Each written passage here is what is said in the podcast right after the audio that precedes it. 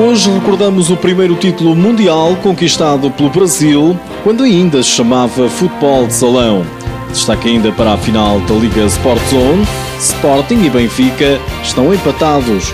Seja bem-vindo ao TSF Futsal.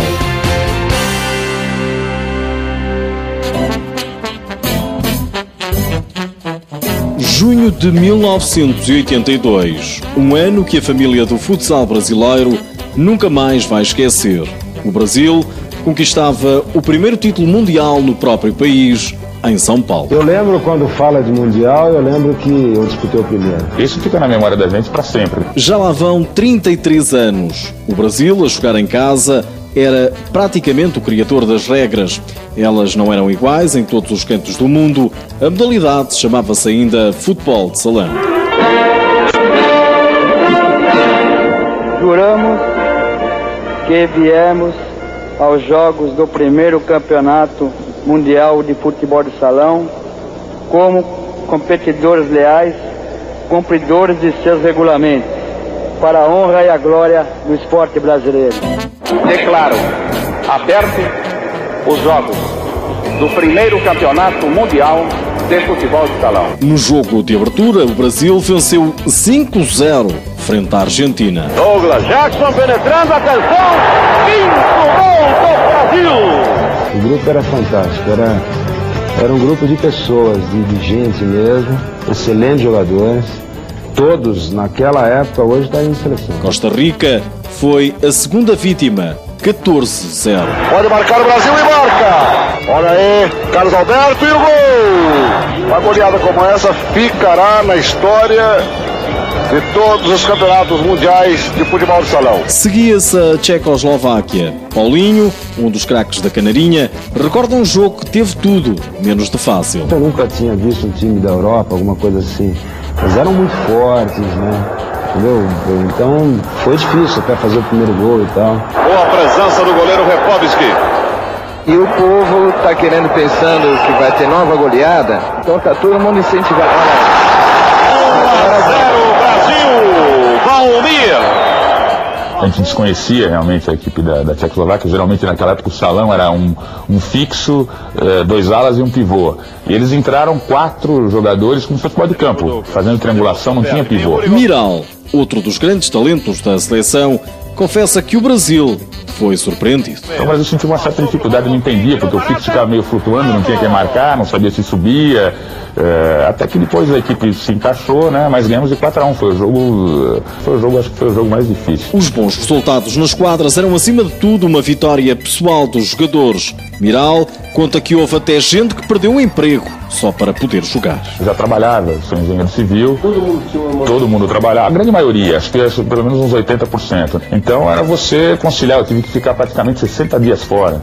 Entre treino no, no- em Fortaleza e mais campeonato em si, né? Então, convencer a empresa de que você pô, ia defender, apesar de defender o Brasil, tal, tal, tal, a empresa não quer saber, ela quer que você trabalhe, né? Mas eu sei de gente que teve problema depois, acabou perdendo emprego, só para poder jogar. O Brasil defrontava agora a Colômbia nas meias finais. Nova vitória dos Canarinhos por 4 bolas a uma. Seguia-se a final, frente ao Paraguai. Miral diz que estava pela frente uma seleção que nada tem a ver com a de hoje. A gente sabia que o Paraguai era um time muito bom, jogadores muito habilidosos, muito próximos da, da, da do Brasil. Eles tinham um intercâmbio muito grande, havia uns, uns torneios eh, em Mato Grosso, Jales, que esse pessoal de Paraguai vinha, era, era próximo, então eles tinham um intercâmbio grande. Esse pessoal eh, era muito bom de bola e a gente sabia que ia ser um jogo difícil. A grande surpresa vinha das bancadas.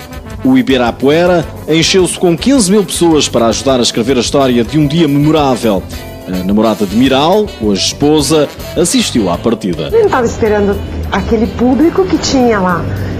E era um negócio, era uma, era uma energia, era uma coisa tão bárbara. Você está acostumado a jogar, eh, sei lá, no máximo no ginásio que era 5 mil, 6 mil pessoas, né? Dizer, aquilo já foi, você já entrou, já arrepiou, né? do- do- da, da cabeça aos pés. Jackson arrematou mal. Na quadra, o jogo estava longe de ser fácil para o Brasil. Boa defesa de Romero no chute de Jackson. Colocado Ruiz. Carrocini no travessão. Voltou para Ruiz. Errou Paulinho viu a primeira parte do banco. O jogo estava muito difícil, Paraguai jogando muito bem, a gente sabia que era um jogo difícil. Primeiro tempo 0 a 0 segundo tempo eu entrei, quer dizer, aí gravou mais na minha memória, porque eu vivi aquele segundo tempo. E quando o Jackson fez, fez o gol, o Ibirapuera com aquelas mais de 10 mil pessoas, nossa, era um. sentia quase anestesiado, um negócio impressionante. Autorizado Branquinho. Tem Jackson aberto lá pela direita, atrás dele está Douglas. Aí está Jackson e o gol!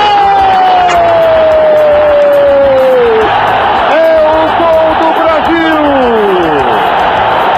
Jackson desencanta o time do Brasil no Ibirapuera que está em festa.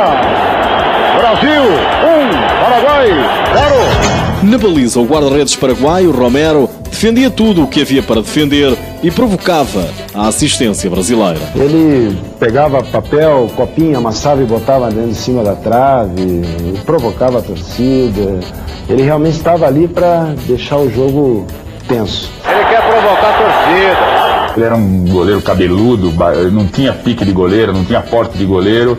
Então a torcida inteira xingando ele, ele tomava um copinho d'água, punha o um copo d'água em cima da trave, oferecia para o público, uma, uma piada, o pessoal querendo matar ele. Né? Acabou! Brasil campeão!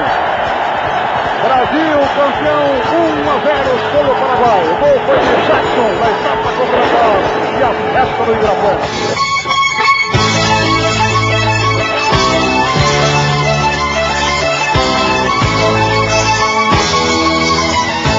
Todos os testemunhos deste programa foram feitos no ano 2011 à TV Cultura do Brasil.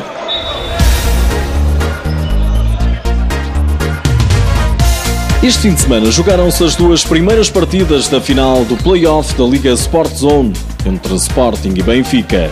No sábado, a vitória sorriu às águias que venceram os Leões na luz por 2-1. No domingo, no mesmo palco, novamente num jogo de grande emoção, o Sporting empatou o play-off. Vitória dos Leões por 7-4 numa grande partida. Nuno Dias, treinador verde e branco, era um homem satisfeito. Grande espetáculo. Parabéns ao Sporting que empatou a eliminatória e ganhou este jogo e neste momento está um. Não ganhámos nada ainda. Do lado dos encarnados, o técnico João Rocha avisa que o Benfica está bem vivo. A verdade é que a vitória caiu para o lado do Sporting, mas não é esta derrota que nos vai roubar. Aquilo que construímos não vai roubar a nossa identidade e jamais roubará o caráter, os valores e a ambição que esta equipa vai manter, porque continuamos bem vivos e em prova. O terceiro e quarto jogo disputam-se no próximo fim de semana em Odivelas. Nos últimos dias ficamos a saber que Paulinho Roxo, ex-Braga, assinou pelos russos do Nova Geração. Maranho Neves, técnico que liderou o Arsenal Parada nas últimas quatro épocas, vai deixar o clube. Lá por fora, em Espanha, mais uma vez, Ricardinho a fazer magia. O internacional português do Inter Movistar fez história ao apontar cinco golos no primeiro jogo da final da Liga Espanhola.